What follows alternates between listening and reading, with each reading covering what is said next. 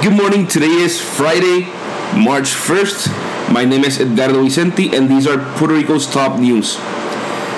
So, we start off with the FBI investigation into the legislature's ghost employees or their fake employees.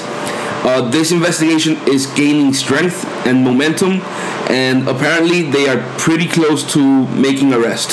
So, the FBI is pretty close to making arrests on the case. There's people from the banking industry helping. Uh, people who have, who have been involved in the case have come forth to speak directly to the FBI after the FBI announced that if that that they were actually investigating the case and that if you had relevant information and you came forth, they they, they will take that into consideration.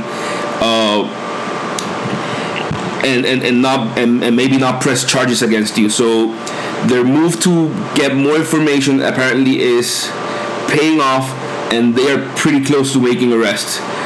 While all of this is happening, legislators from both parties are talking to the press and acting as if all legislators were saints and saying, We welcome this investigation.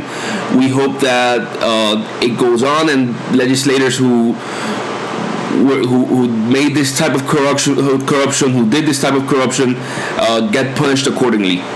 We all know this is simply a PR measure, and people are actually pretty scared, and things are pretty tense in Puerto Rico's legislator, uh, legislature. Moving on, uh, positive news. HUD just approved. Uh, they approved yesterday the disbursement of 8.5 billion in additional recovery funds.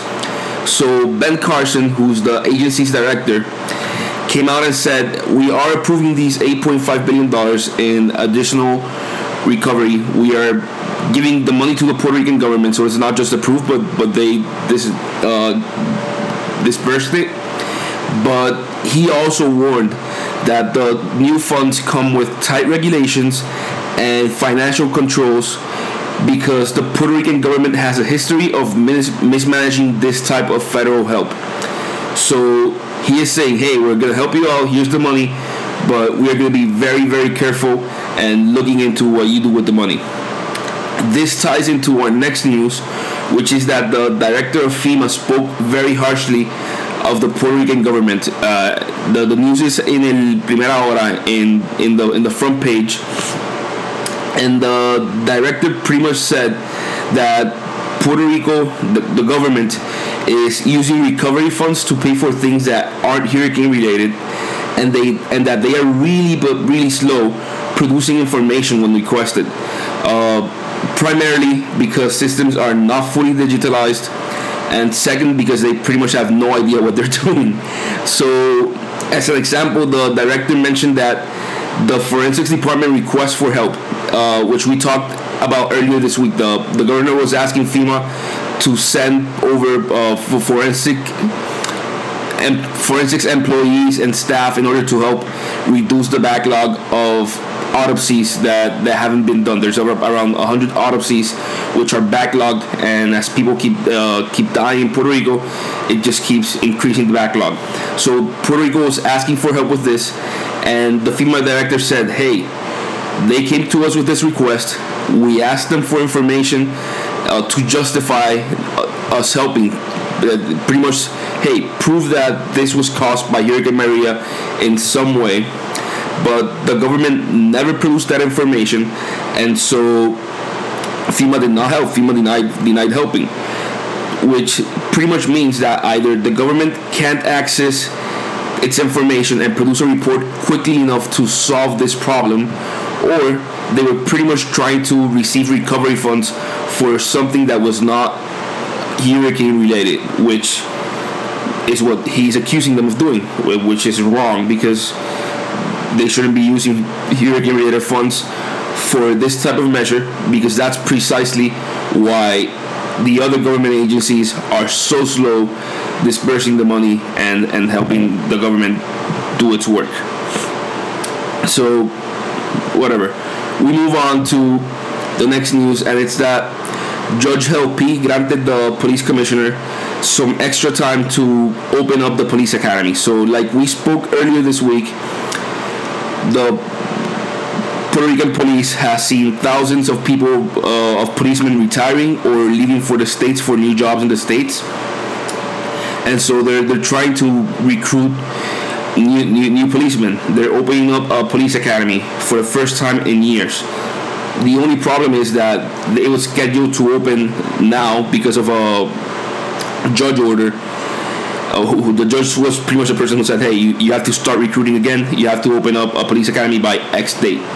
It was it, it was scheduled to open now, but the police commissioner asked him for some leniency and to give him 60 more days in order to find more cadets, to find more qualified cadets, and use the resources better.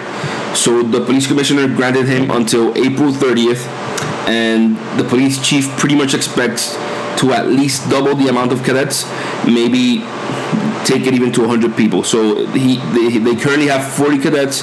They expect to have between 80 and 100 approved cadets by April 30th for the start of the new police academy. The only issue here is that's pretty awesome, but we actually need a whole lot more of cadets. We've seen thousands of policemen leave. The police force is that police force is decimated and so we need to speed this process up. We can't just do it 100 police cadets once or twice a year because we're never going to catch up. So this needs to be fixed. And finally, our last news is that the Puerto Rican uh, standardized test, the META, Pruebas META, test results just came out. The only bad part about this, or the sad part, is that the scores can't really be used to measure how schools performed year over year. So we can't say if schools performed better last year than they did two years ago with these test results. And the problem stems from how the Department of Education handled the test results, the, the scores, with students whose schools closed. So the Department of Education closed out a bunch of schools uh, after the uh, last year's term ended, and they took the students who moved from schools and they took their scores with them. So if a student was was in school A, which closed, and he moved to school B, his test results will, will appear in schools in school B's aggregated results, even though that student did not take a single class in school B that year.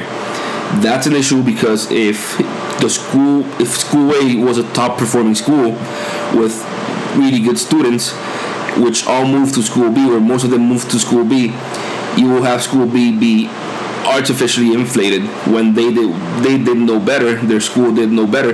They simply got students who had higher test results.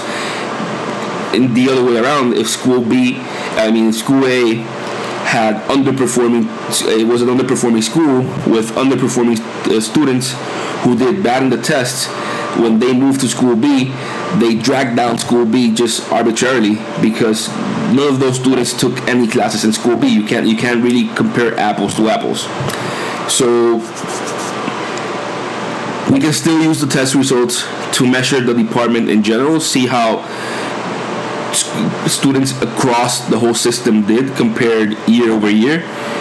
But when looking deeper into the data, looking more closely at a school level, well, this year's test results aren't really useful. They can't really be used. These were pretty much today's top news for the day. My name is Edgardo Vicente. I will see you again on Monday. Thank you.